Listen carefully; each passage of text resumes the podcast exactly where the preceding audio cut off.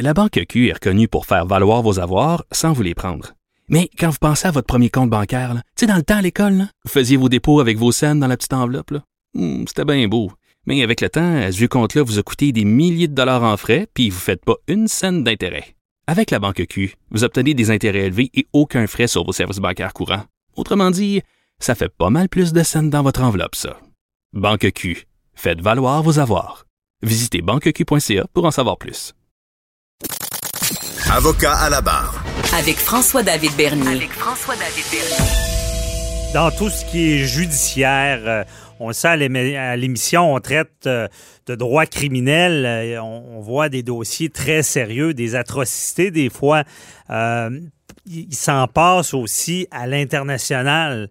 Des, des, crimes de guerre qu'on appelle, qui sont odieux et qui doivent être punis. Les, gens qui ont commis ces crimes-là, même si ça fait longtemps, euh, il doit y avoir euh, justice et on doit punir ces gens-là qui ont fait ça, sinon c'est l'impunité.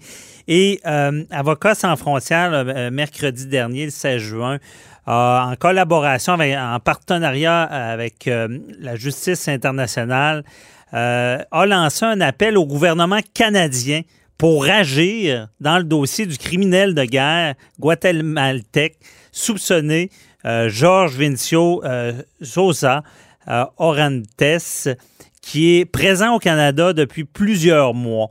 Donc, on, veut agir. Ça, c'était un massacre le 6 décembre 1982. On appelait le massacre de Las Dos RS au Guatemala. Et on en parle avec Maître Pascal Paradis, directeur général d'Avocats sans frontières, qui est avec nous. Bonjour, Maître Paradis. Bonjour, Maître Bernier. Donc, euh, Maître Paradis, euh, c'est pas tout, le monde qui connaît ce, ce, massacre qui s'est passé le 6 décembre 1982. C'est quoi qui s'est passé? Bien, vous en avez tracé les grandes lignes, Maître Bernier, mais donc, euh, à l'époque, le, le, pays, c'est un pays d'Amérique centrale, le Guatemala, connaît un conflit interne il y a des les, troupes gouvernementales qui sont opposées à des à des, des guerrieros euh, euh, qui réclament du changement social par les armes. Hmm. Et euh, le conflit dure déjà depuis une certaine époque. Et là, c'est un c'est une dictature militaire qui s'installe à la tête du pays. Et la dictature se dit, ben là, on n'arrive pas à vaincre la guérilla. Alors, pour y arriver, on va détruire leur base d'opération. Et leur base d'opération, ça, c'est des gens qui sont dans la jungle, qui sont dans les montagnes, loin des grandes villes. Il faut qu'ils se ravitaillent.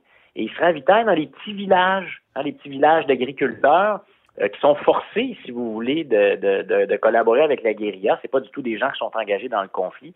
Alors là, le, gouvernement se dit, on va exterminer ces villages-là. Hmm. Donc, ça va, on va en finir avec la guérilla, ce qui est un plan terrible. Rien à démontré d'ailleurs par des décisions d'un de, de, tribunal. Et là, donc, qu'est-ce qui se passait? C'est qu'il y avait des troupes, des, troupes d'élite, des militaires surentraînés, euh, qui ont commis à l'époque, donc pendant quelques années, une série malheureusement de massacres. Et celui de Lasda Ceres, dont vous avez parlé, est un exemple, est une des plus graves illustrations. Donc, c'est en décembre 1982, cette troupe d'élite elle arrive dans le village, ils encerclent le village, et là, ça dure, ça dure trois jours. Donc, pendant hmm. trois jours, ils violent les femmes, les torturent, les mutilent, euh, torturent les hommes, des enfants. Et là, ensuite, c'est l'extermination qui commence de manière systématique. On prend les, on prend les personnes, on fracasse leurs crânes sur des arbres, on les tue à coups de marteau, on les ah, égorge, on les éventre, euh, on, en, on, on les jette dans le puits.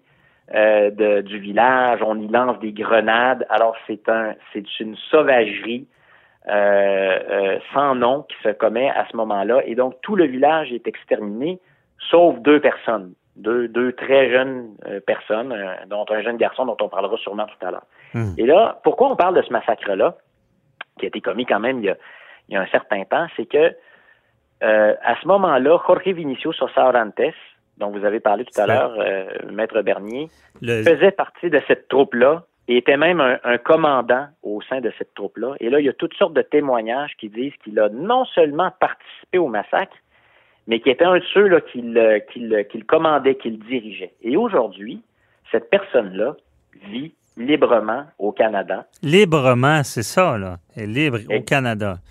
Exactement. Alors, c'est une personne, et nous, donc, nous, ce qu'on demande, Avocats sans frontières et le partenariat canadien pour la justice internationale, c'est que le gouvernement canadien poursuive euh, ce, ce monsieur Sosa Orantes qui se trouve au Canada pour crimes de guerre et crimes contre l'humanité, parce qu'on peut faire ça au Canada. Il y a Ben, une loi au ça. Canada qui nous autorise à le faire. Le Canada a, a ce pouvoir-là là, de- de- d'entamer une poursuite criminelle contre euh, quelqu'un qui a commis un crime de guerre ailleurs dans le monde?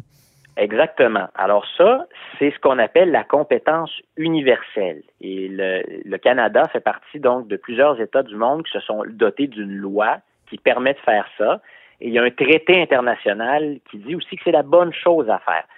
La, la logique derrière ça, Maître Bernier, là, c'est qu'on se dit que même si le crime il a été commis dans le passé il y a plusieurs années, puis Mhm. même s'il a été commis à l'étranger, c'est que c'est tellement grave. C'est pas n'importe quel crime, on parle là. On parle pas d'un un meurtre, hein, on s'entend, c'est grave. Mais un meurtre, c'est pas assez. Quelqu'un qui aurait commis un meurtre hein, au Guatemala ou ailleurs dans le monde, on peut pas le poursuivre au Canada. Mhm. Mais là, on se dit qu'on parle de crimes d'une telle gravité, d'une telle atrocité qu'on appelle ça des crimes contre l'humanité, contre toute l'humanité. Fait que là, on dit, ben, si cette personne-là se trouve au Canada, il faut la poursuivre. Ouais, le Donc, crime. Voilà.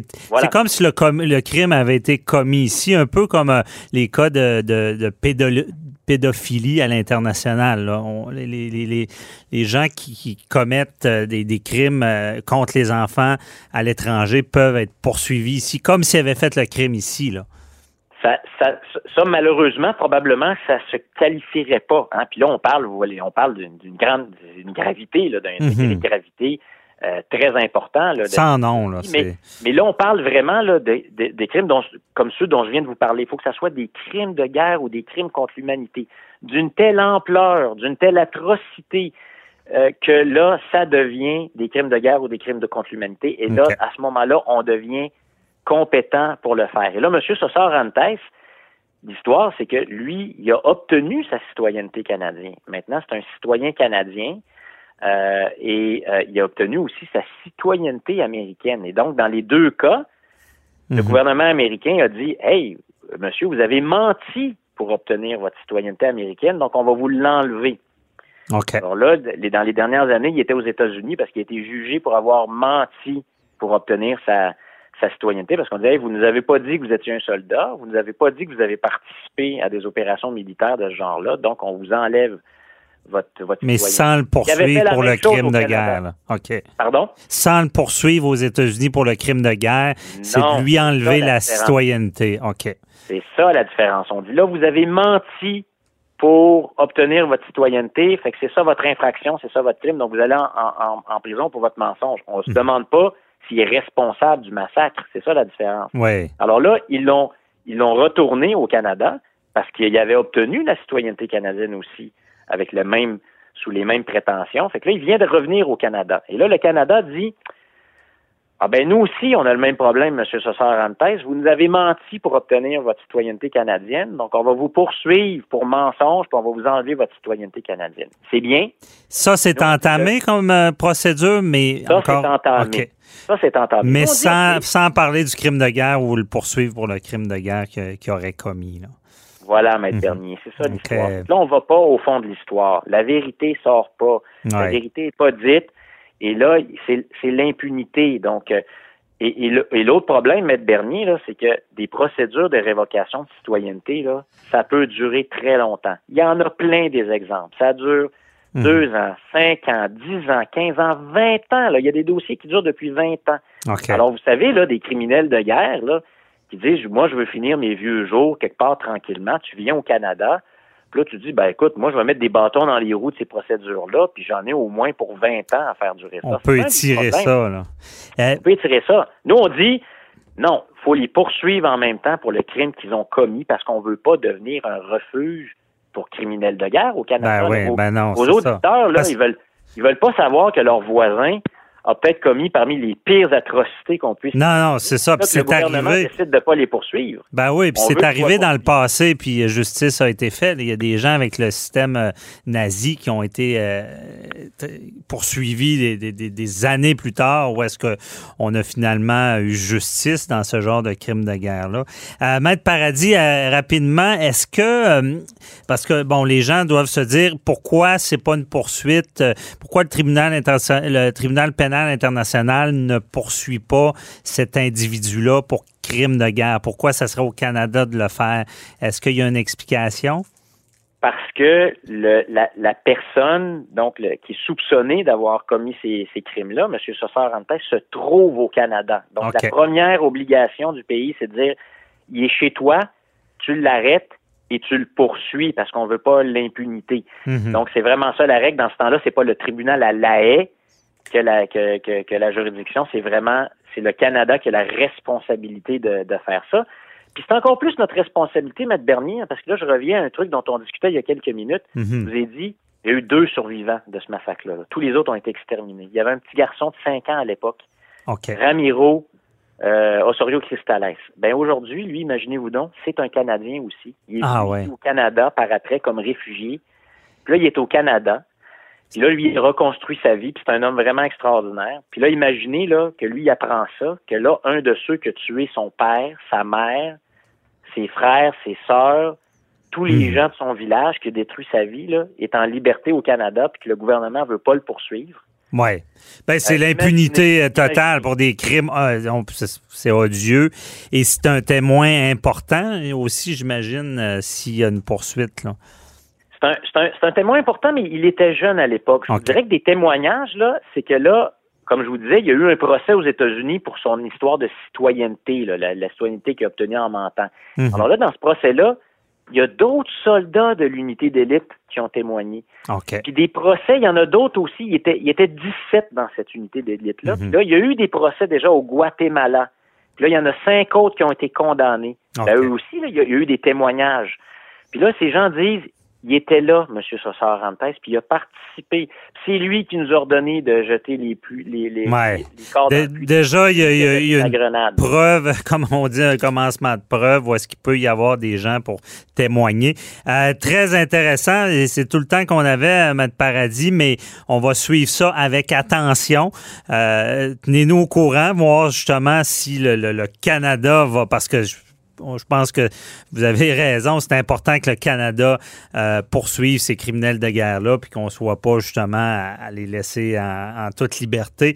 C'est certainement pas un bon exemple euh, et à donner pour un pays euh, tel que le Canada. Merci beaucoup, euh, Maître Paradis. Merci à vous, Maître Bernier. Bonne journée, bye bye.